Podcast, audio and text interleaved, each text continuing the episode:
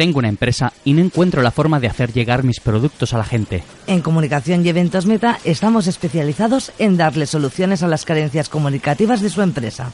Además, tengo que organizar una cena de empresa y no sé por dónde empezar. Desde Comunicación y Eventos Meta organizamos cualquier evento o celebración. Gracias. ¿Y dónde tengo que llamar? Al 661-714534. Pues llamo ahora mismo. 661-714534. Comunicación y Eventos Meta. Soluciones efectivas para tu empresa.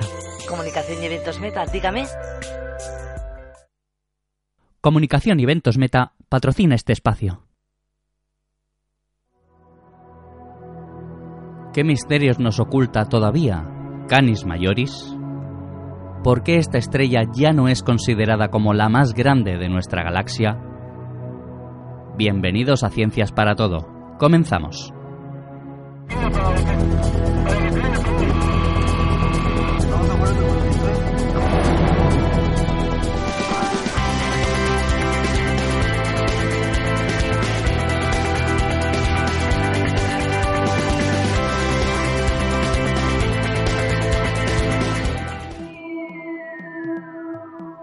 En nuestro universo existen colosos estelares que tienen unas dimensiones que son difíciles de imaginar para cualquiera de nosotros. La ciencia ha ido desgranando poco a poco estos misterios que el cosmos nos ha ido mostrando a través del tiempo y de la gran labor realizada por muchísimas personas que han ido aportando esas contribuciones y conocimientos para que nosotros hoy podamos admirar lo que nos rodea con objetividad. Un trabajo que ha sido en muchas ocasiones complicado y tedioso, para poder conseguir esas respuestas que nosotros demandamos. Un buen ejemplo es la estrella que abordaremos hoy en el programa, un enorme astro que todavía hoy nos oculta algunos de sus misterios, y que a medida que ha ido avanzando su conocimiento, se ha tenido que ir variando lo que anteriormente se pensaba de ella. Canis Majoris, una estrella hipergigante.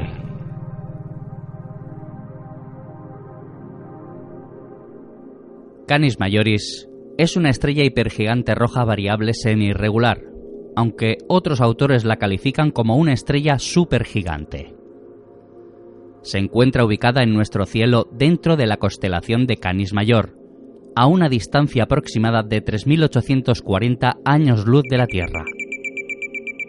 Dentro de sus características generales, podríamos destacar que es una de las estrellas más grandes y brillantes que se conocen.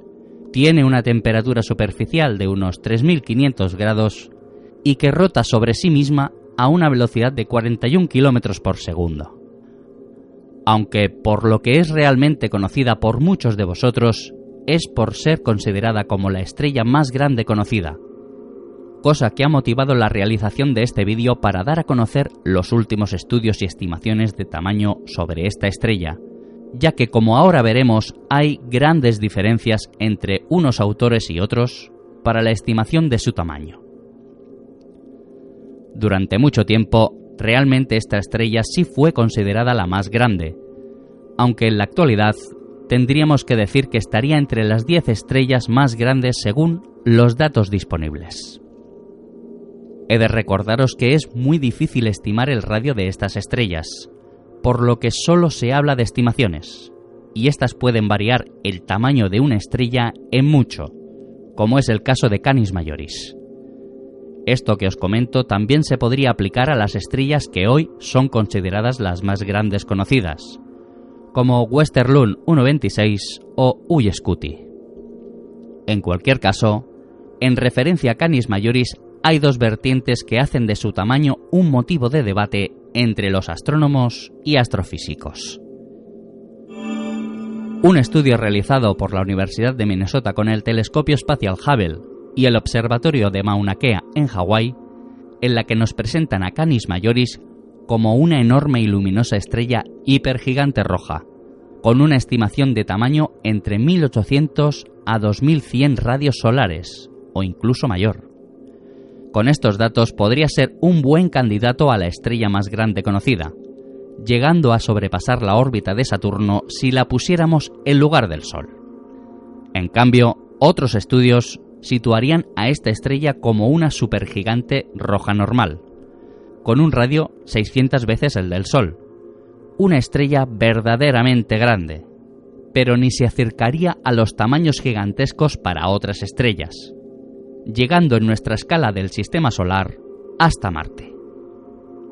Según últimas estimaciones y con el consenso de las teorías de evolución estelar, predicen para este tipo de astros, a Canis Majoris se le estima un radio de 1420 radios solares, lo que la sitúa entre las estrellas hipergigantes más grandes conocidas, aunque no estaría entre las cinco estrellas más grandes. La gran distancia que nos separa de esta estrella, a pesar de su enorme tamaño y luminosidad, hace que ésta se vea invisible a simple vista, y como ocurre con muchas estrellas hipergigantes, incluida Canis Majoris, su estudio es complicado y muy difícil de definir sus características, como hemos visto con su tamaño, y que ha llevado mucho tiempo a los científicos llegar a estas conclusiones. Si damos por válido el valor de 1420 radios solares en promedio para su tamaño, entonces su masa estará en torno de 17 a 8 masas solares y una luminosidad 300.000 veces superior a la del Sol. Estos datos en la relación tamaño-masa predicen que esta estrella es extremadamente liviana. Para que nos podamos hacer una idea de lo liviana que es, Canis Majoris, en sus capas más externas, tiene una densidad bajísima, tanto como 100.000 veces menos que el aire que respiramos de nuestra atmósfera. Con lo que os podéis imaginar lo difícil que es indicar en qué punto se puede encontrar la superficie de esta estrella para realizar una medición fiable. A esto se le tiene que añadir la enorme pérdida de masa que sufre, ya que está expulsando grandes cantidades de material a un ritmo muy intenso. De hecho, se piensa que está en una fase muy inestable de su evolución, que se caracteriza por erupciones de gran alcance, alimentadas por su enorme campo magnético, formándose cuerdas y nódulos, que han ido en incremento en los últimos centenares de años. Por lo que se concluye que esta estrella podría finalizar su vida como supernova en no demasiado tiempo.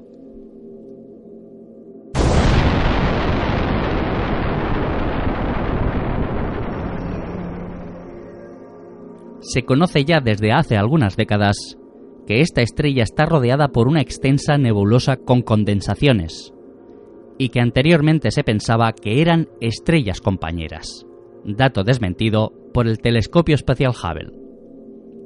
Posiblemente esta nebulosa se nutra de la propia actividad de la estrella, y en cuya estructura se observan complejas formas de filamentos y arcos provocados por erupciones estelares pasadas, y la propia influencia de su campo magnético se conoce desde el año 2007 la presencia dentro de esta nebulosidad de una gran cantidad de compuestos químicos, entre ellos uno importante para la astrobiología, el nitruro de fósforo, ya que este elemento, aunque es relativamente poco común en el universo, es un componente fundamental para la creación de los ácidos nucleicos, como el ADN o el ARN, los ladrillos en los que se basa la vida en nuestro planeta.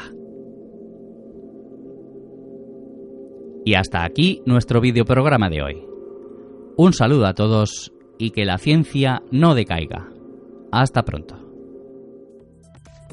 Las Pléyades es un cúmulo estelar abierto que contiene un conjunto de estrellas calientes extremadamente azules y luminosas, 33 años luz de nosotros siendo clasificada como una estrella enana anaranjada de tipo K, con un radio y una masa aproximadamente la mitad que nuestro Sol.